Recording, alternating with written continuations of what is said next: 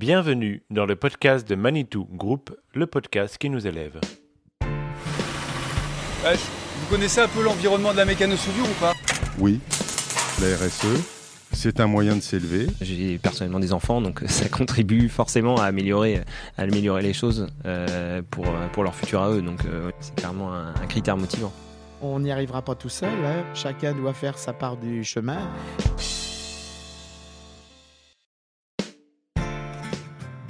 Pour le deuxième épisode de cette série de podcasts du groupe Manitou dédié à la RSE, nous mettons le cap, toute voile dehors, sur le sujet des transports.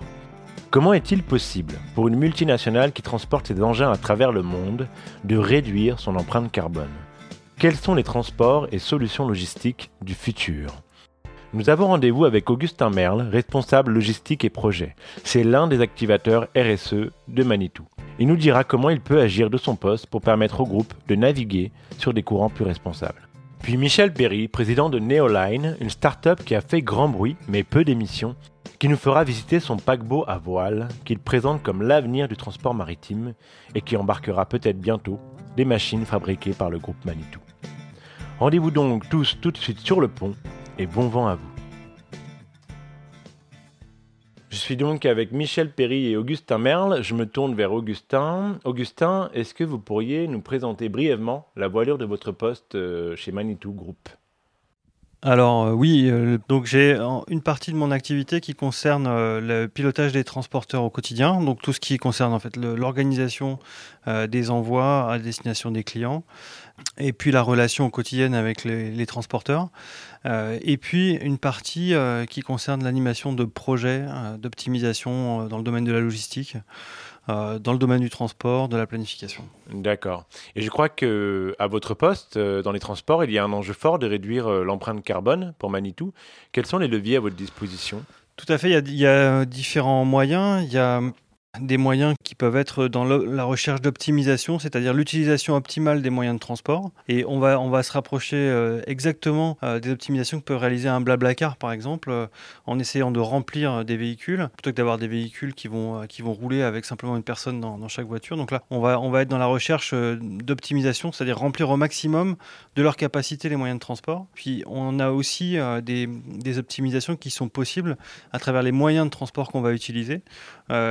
Plus classique, le plus connu étant euh, le recours à des moyens de transport euh, moins polluants comme peuvent être les, camions de dernière génération. Euh, il y a aussi dans le, euh, savoir-faire des, conducteurs euh, la recherche d'une conduite euh, éco-responsable. Et puis, euh, et puis euh, bah, le projet avec lequel on travaille aujourd'hui avec Neoline, qui est pour le coup euh, la recherche d'un moyen de transport euh, en grande majorité décarboné euh, par rapport aux moyens de transport plus classiques que sont les cargos au, au gasoil. Mhm. et, et justement, je me tourne vers Michel Perry. Neoline, c'est une société de transport responsable qui porte un projet de cargo à voile. La construction est prévue pour 2020 et pourra assurer ensuite le transport de certaines machines d'envergure du groupe Manitou de Saint-Nazaire à Baltimore, aux USA. Euh, Michel Perry, est-ce que vous pouvez nous dire deux mots sur ce projet? Alors, c'est une entreprise qui existe depuis trois ans, qui porte un projet euh, d'armateur, avec des navires vertueux, puisque l'objectif, c'est d'avoir des navires à zéro émission de CO2, zéro consommation d'hydrocarbures à un moyen terme de 10 ans, mais tout de suite, de mettre tout de suite en service des navires qui économisent 90% de combustible. Hmm. Et du coup, à quoi ressemble-t-il euh, ce navire? D'abord, c'est un navire qui a de l'allure. Ce sont, de- ce sont deux navires d'ailleurs. Le projet porte la, la- la- la construction de deux navires. Donc, ils font 136 mètres par 24,20 de large, qui portent au total 4200 mètres carrés de toile divisés en 8 voiles. Et puis, ce navire, euh, sa pontée, le pont, euh, n'est occupé euh, et, et- est attribué seulement aux aménagements, c'est-à-dire au logement de l'équipage. Et donc, la partie cargaison se trouve sous ce pont et on y accède en roulant, d'où le, nom de RORO, Roll On, Roll Off, par une rampe arrière. Hmm. Donc on l'a bien vu, on l'a bien compris, c'est un navire à voile. Ça veut dire qu'avec votre arrivée sur le marché, c'est le grand retour de la voile de travail.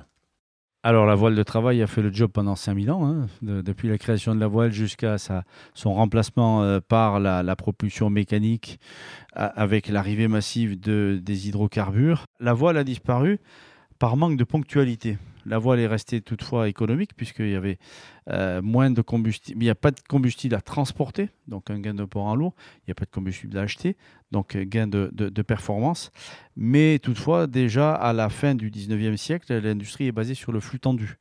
Donc euh, les, les industriels qui chargent et qui, qui- qui sont destinataires de la marchandise ont un besoin minimum de ponctualité. Et du coup, j'imagine qu'aujourd'hui, avec les moyens modernes, l'informatique, etc., on arrive à avoir une voile qui réponde à ces objectifs de ponctualité. Exactement. Avec la voile, aujourd'hui, d'abord, il y a les techniques, il y a les matériaux euh, qui permettent d'avoir des voiles plus grandes.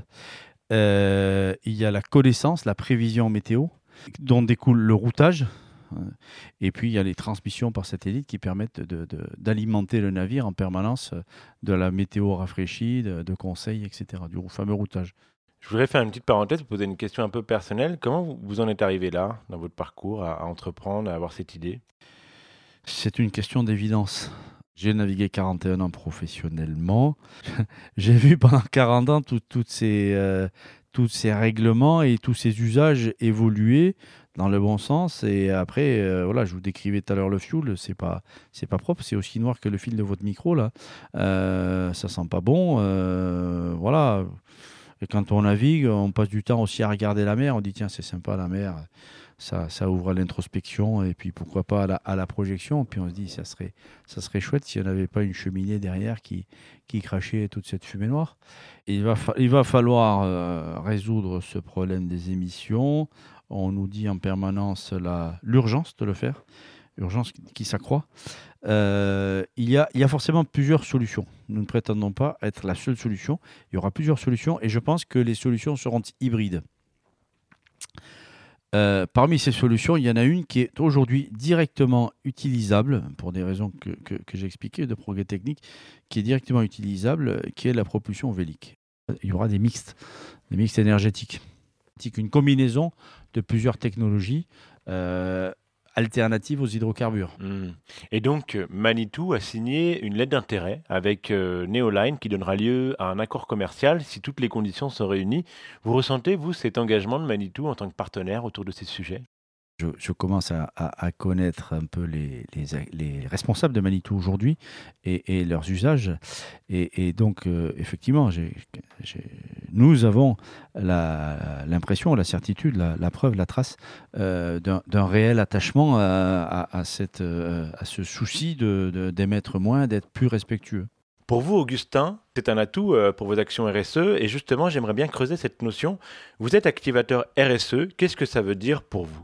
Alors, la RSE, c'est un sujet qui, moi, que j'ai euh, connu à travers mes expériences passées également, euh, dans d'autres entreprises, euh, avec moins, de, moins de résonance pratique que ce qui est le cas chez Manitou. Chez Manitou, on sent que c'est c'est un- un- une ambition qui est intégrée dans la stratégie de l'entreprise. C'est vrai que le, on ne peut pas vraiment isoler euh, finalement euh, la problématique environnementale de la problématique business. Et c'est encore plus vrai dans le domaine du transport. Parce que euh, je vais reprendre une, phrase que j'ai entendue de Bertrand Picard euh, qui disait le, carbone, la pollution est un marqueur d'inefficience. Et, c'est particulièrement vrai dans le domaine du transport. C'est-à-dire que l'optimum dans le domaine de la logistique, c'est d'éviter tout déplacement inutile. Et c'est quelque part, c'est la meilleure euh, manière aussi de rechercher euh, l'optimisation en termes d'empreinte carbone. Alors, c'est vrai qu'on va plus loin avec un sujet, avec un projet comme celui de Neoline.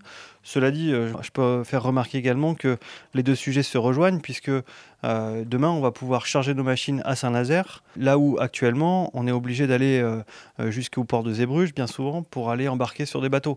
Donc, le, si vous regardez, si vous faites en ligne droite, Ancenis, Baltimore, euh, Zébruges, c'est pas sur le trajet. Et c'est ce qu'on appelle le, le préacheminement des machines par la route.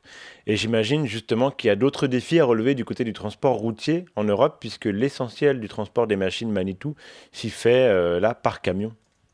Alors euh, en Europe, en effet, on a pour la partie flux routier, on a, on a mis en place en fait un critère de cotation d'évaluation euh, RSE qui balaye l'ensemble euh, des dimensions de la, de politique RSE d'entreprise, notamment sur l'usage de, de motorisations récentes et donc euh, moins polluantes, euh, sur la formation des conducteurs aux pratiques de conduite euh, responsable, mais également au-delà de cette euh, contrainte environnementale aussi, dans des domaines qui concernent bah, la formation, le, traitement à égalité des, salariés. Et c'est un élément qui rentre en ligne de compte dans la cotation du, transporteur et sur lequel on va ensuite les, challenger. Donc il peut arriver euh, en effet que euh, on arrive sur une, évaluation qui soit euh, si, faible euh, du point de vue RSE qu'un transporteur soit en effet écarté du panel ou d'un appel d'offres. Ça peut arriver.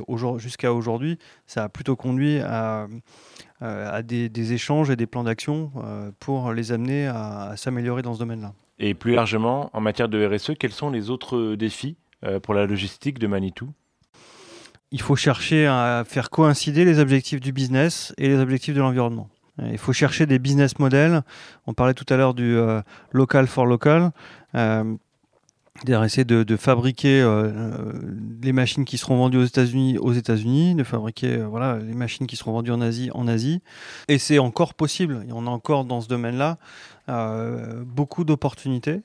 On a, euh, voilà, à travers des recherches d'optimisation en interne, à travers euh, des startups comme Neoline qui viennent nous amener des, solutions euh, pour pouvoir aligner à la fois l'intérêt du business et l'intérêt RSE de l'environnement.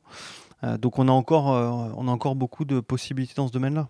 Si j'avais un message à faire passer euh, euh, aux, salariés Manitou, euh, à nos collègues, et je pense qu'on a tous dans notre, dans notre quotidien des, opportunités, on peut tous apporter des contributions dans, ce- dans ce domaine-là. Il faut simplement, je pense, être en vigilance quotidiennement sur ces, sur ces thèmes-là, et on trouvera des idées. Merci d'avoir écouté cet épisode du podcast de Manitou. N'hésitez pas à le partager, à le noter, c'est très important. Et nous vous donnons rendez-vous pour un prochain épisode. À très bientôt.